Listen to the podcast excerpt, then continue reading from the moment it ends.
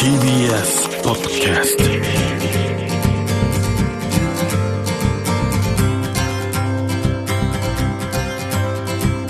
おはようございます。石川みです。日曜日のこの時間関東2000個の酪農家の皆さんの協力でお送りするこの番組。絞りたての話題をお届けします。石川みデイリーライフ。スタートしたのは2015年の10月4日なのでおかげさまで7年目にもう突入してるんですけどもでもこう喜ぶ気持ちにはちょっとなれない。もう気づくかもしれません。7年前番組スタートした時には関東3000個の酪農家の皆さんの協力でと言って番組をスタートを始めていたんですけどもそれが2500になりそしてついに2000個になってしまいました。この7年で1000個減少しています。1000個と一口で言ってもその数一つ一つの背後には様々な思いがあると本当に胸につまされます。代々受け継がれてきた家業を断念せざるを得ない悔しさ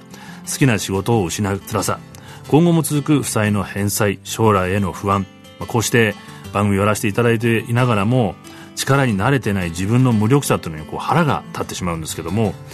十分な支援策を講じない政府なかなか定着しない正当な対価を払うという召集感そして自らの食料の生産が危機にあるということに対してどこか他人事の消費者。まあこうした酪農が担っているのは食料生産の大切さだけではありません。もう一つ大事な側面それは実は教育です。子どもたちが牧場を訪れ学ぶ酪農教育ファームそして逆に牛たちが学校へ出張するワクワクモーモスクールその会議が行われるということで先日お邪魔してきました。さまざまな方と再会することができたんですけどもまず以前この番組のリスナーを牧場に招待してくれた千葉県の高秀牧場の真上遥さんにお話を伺いました。よろしくお願いします。よろしくお願いします。あのその酪農教育ファームをこうやられていて例えばこう子どもたちと接していてはるかさんの方が何かこう感じることとかってありますか？私自身は実家が酪農をやっていたのでもう牛がいるのが当たり前すぎて、うん、牛が生まれるのも出ていくのも日常だったのがモモスクールを見学したことがきっかけで、酪農、うん、ってすごいな。牛って尊いなっていう思いがあって自分自身も活動に参加しよう。でも今はそのことを子どもたちに伝えられているっていうのが酪農をやっている一つの誇りにもなって。子どもたちの反応とか見てるどうですか？やはり臭いだの 怖いだのって言ってた子たちが5分後にはもう目キラキラさせてでやっぱその命のお話とかをした後はなんかちょっとやっぱ神妙な面持ちになってやっぱ子供ながらにいろいろ考えてるっていうのが表情を見てすごく分かるのでなんか伝わったなって思う瞬間にちょっと涙が出てくる時があります、はい、牧場をこう取り巻く環境って厳しいじゃないですか、はい、飼料の高騰、ね、あと燃料電気 あの全てが。高騰だけじゃなくてもう草とかも手に入りづらくなっている。もの自体がないんですか、もう怖いですよね。この先も続けていきたいけれども本当に踏ん張っていけるだろうかっていうのがちょっとやっぱりあるので、まあ、より、まあ、消費者の皆さんに牛乳を飲んでもらって、まあ、食料生産の価値を国内でやってるっていうことにやっぱ気が付いてほしいなっていう思いがあります。ありがとうございます。ありがとうございます、はい、それではまた続いて僕初めて行ったワクワクモモスクールで最初にお会いしたのが亀田牧場の亀田康義さんにお話を伺っていきたいと思います。よろしくお願いします。はいよろしくお願いします。6年前からずっと忘れないこの可愛い名刺がありまして、はい牛の上に子供が乗っかってすやすや寝てる絵が描かれてるんですけども、ええ、これって本当にあったことなんですよね。そうなんですちなみにこのキャッチコピーも私が考えた、うん、命を触れ合う生きるを触れ合う。やっぱり生きるを分かち合うっていう時代になっていかないといけないですよね、うん、あの家畜と言われるゆえんで、うん、やっぱり人大好きなんですよね。子供が周りに寄るとおとなしくなるし身を任せますよね、まあ、そんなモーモスクールを実は私が企画してあそうだったんですか？もうまさにあのワクワクモーモスクールのネーミングから。それ何年前だったんですか？だから。昭和53年に父親が教育員をやってて、うん、坂戸市立の幼稚園から、うん、まあ、牛連れてきたいんだけどっていうことで行ったらもう幼稚園の園庭入ったもう車入った瞬間にもう2階1階から牛さんコールがすごいんですよ。へえ牛さん牛さんって。へえ待ってたんだ。ね待っててええいや牛を飼いながらも、うん、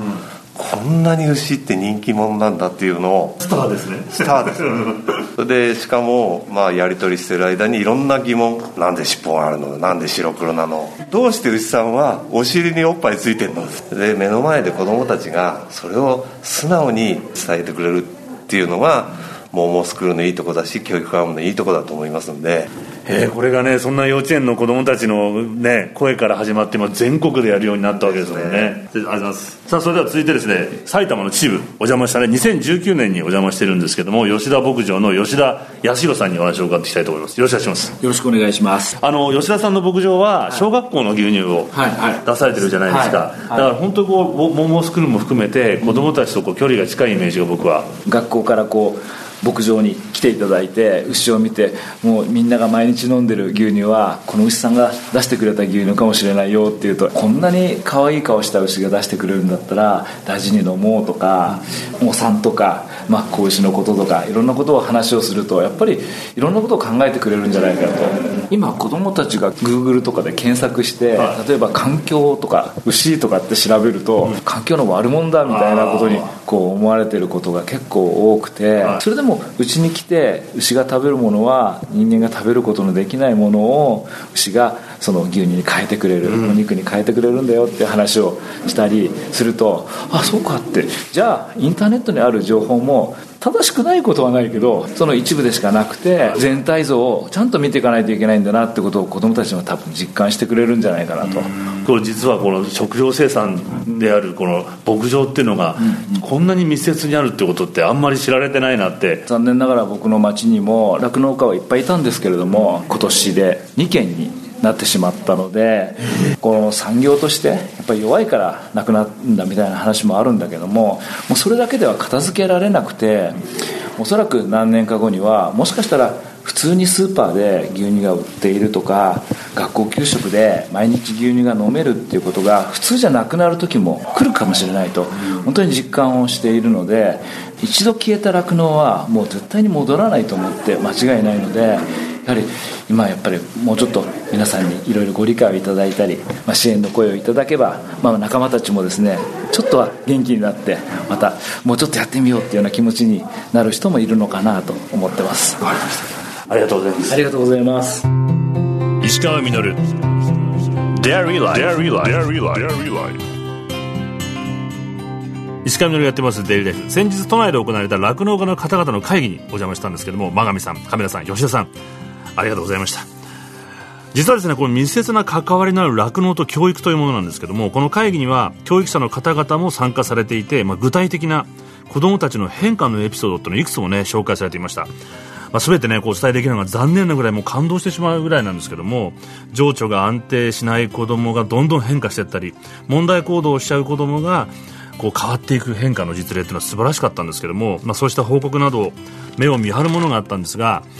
酪農家と教育者が一緒になってこれ意外なんですけども食と子どもたちの未来を育むということをこう熱く語っているのを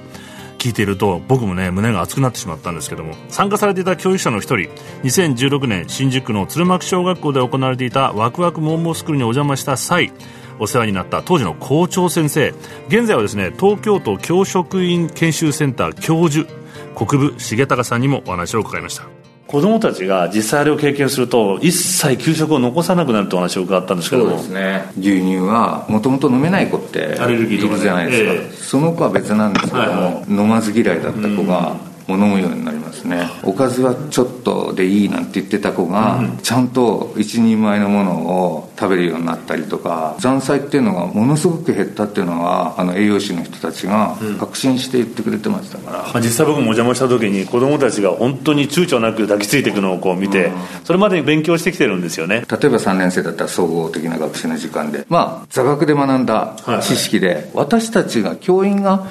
喋っててもダメなんですよ。まさに牛と関わりを大事にしながら、まあ、我が子のように育ててくださってて牛と生きるってことを共にしている酪農家さんの言葉だから重みがあって、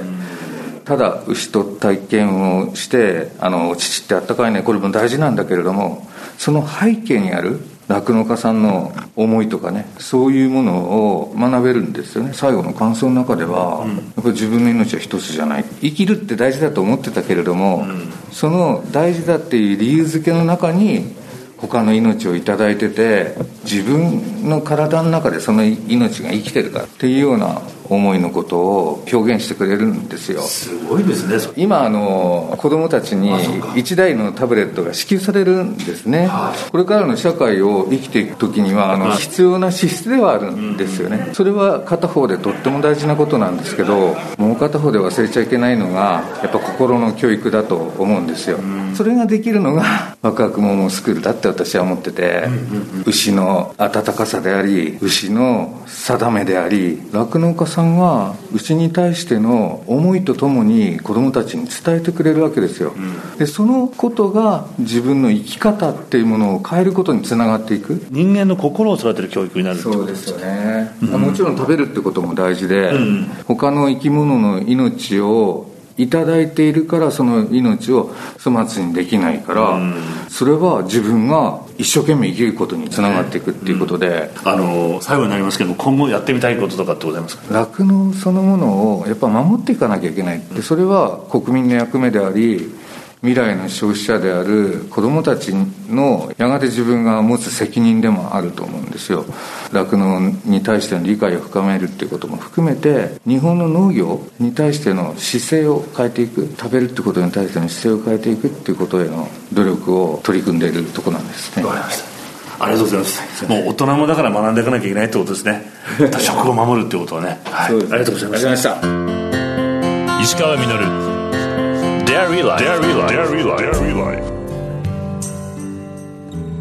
石川稔がやってまいりました「デイリーライフ」この番組では皆さんからのメッセージをお待ちしております。メールアドレスはミルクアットマーク TBS.CO.JP です。そして今月から番組公式ツイッターができました。アカウントは全部小文字でアットマークデイリーライフ954905です。感想などは「ハッシュタグミルク954」をつけてつぶやいてみてください。よろしくお願いします会議ね参加させていただいて経験は最高の教師という言葉がありますけども、まあ、今プログラミング教育とか投資の教育が始まってるなんて聞きますけども最も大切な命の教育それをこう体験から学んでいくっていうのは本当に大事だなと改めて痛感しました、まあ、先ほどの真上遥さん酪農家としてだけではなくて大人として命の大切さを子どもたちに伝えていきたいと後に話してくれました。それには伝える大人たちの方が自分の体の中に他の命が生きているということを実感して理解していかないといけないなと思います。2016年